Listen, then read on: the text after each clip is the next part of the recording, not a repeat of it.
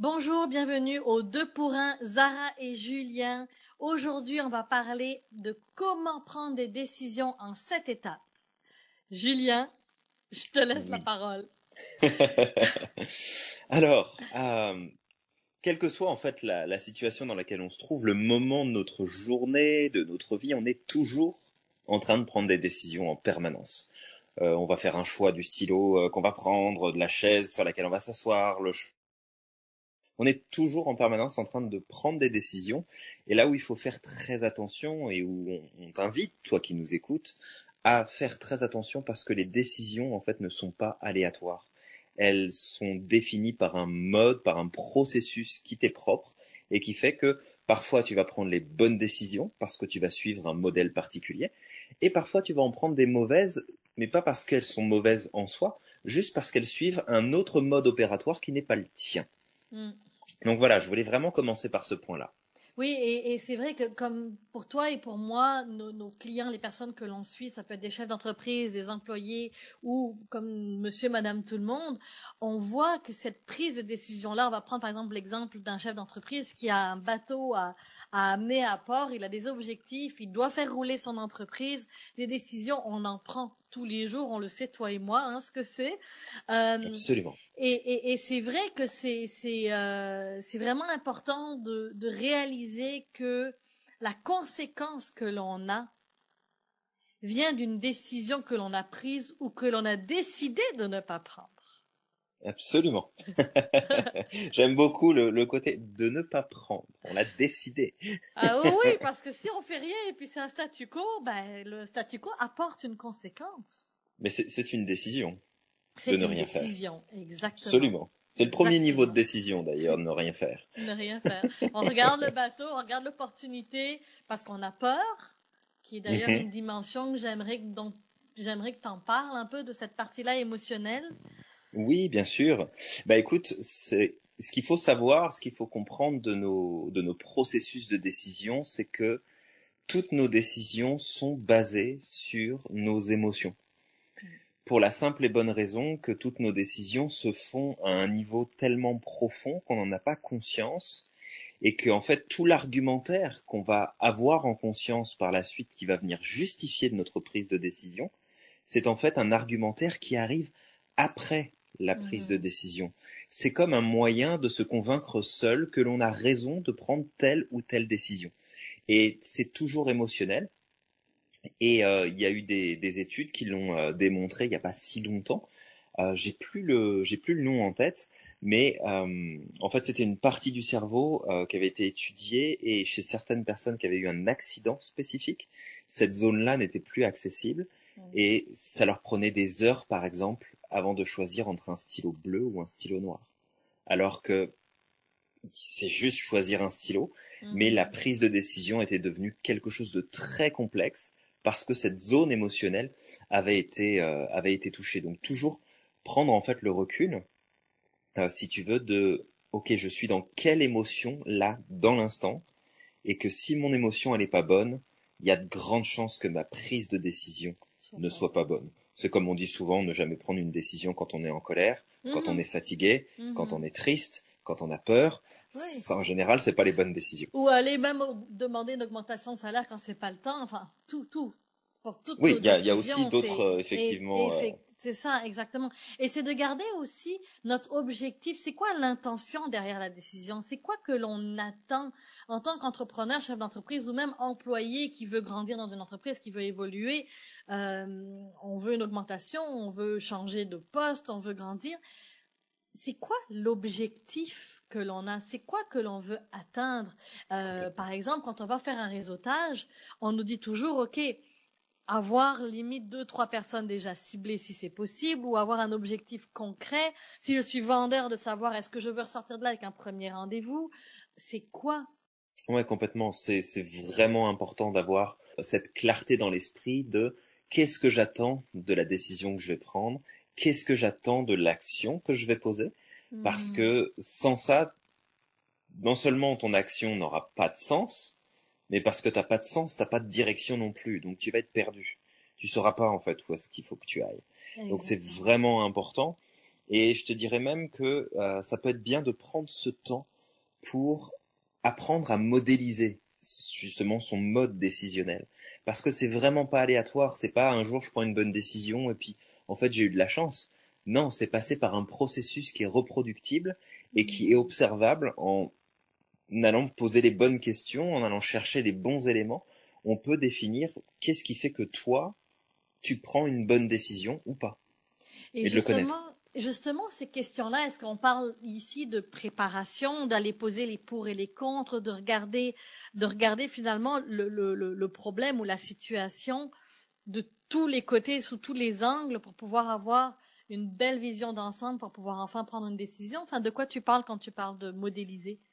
Alors, je te dirais que il y a certaines personnes qui vont effectivement fonctionner sur des prises de décision euh, purement logiques. Enfin, en tout cas, ils ont l'impression que c'est purement logique. Il y a toujours l'émotionnel qui est en jeu, mais euh, qui vont avoir un aspect plus logique, plus réfléchi. Je pose les choses, je mets en perspective, je, je me pose plein de questions, je vais chercher des informations.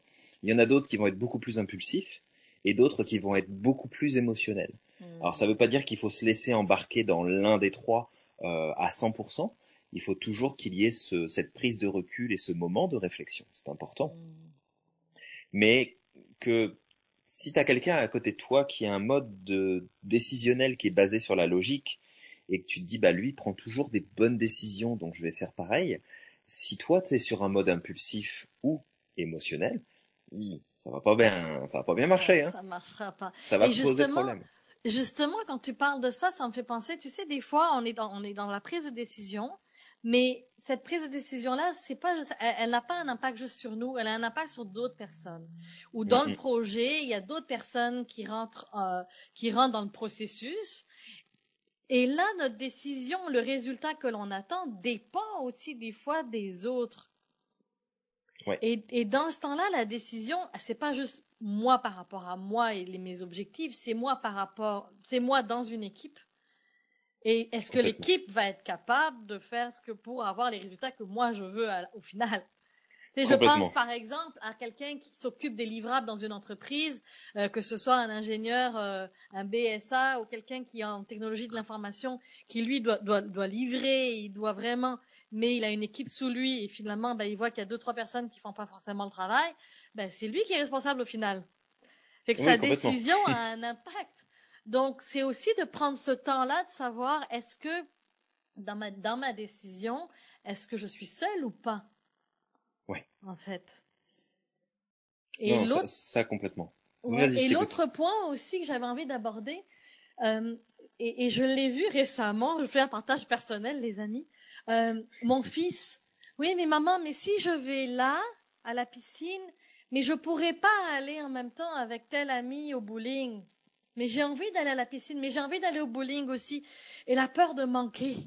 Je vais manquer cette opportunité-là, mais c'est sûr que si je choisis A, ben je vais pas avec B.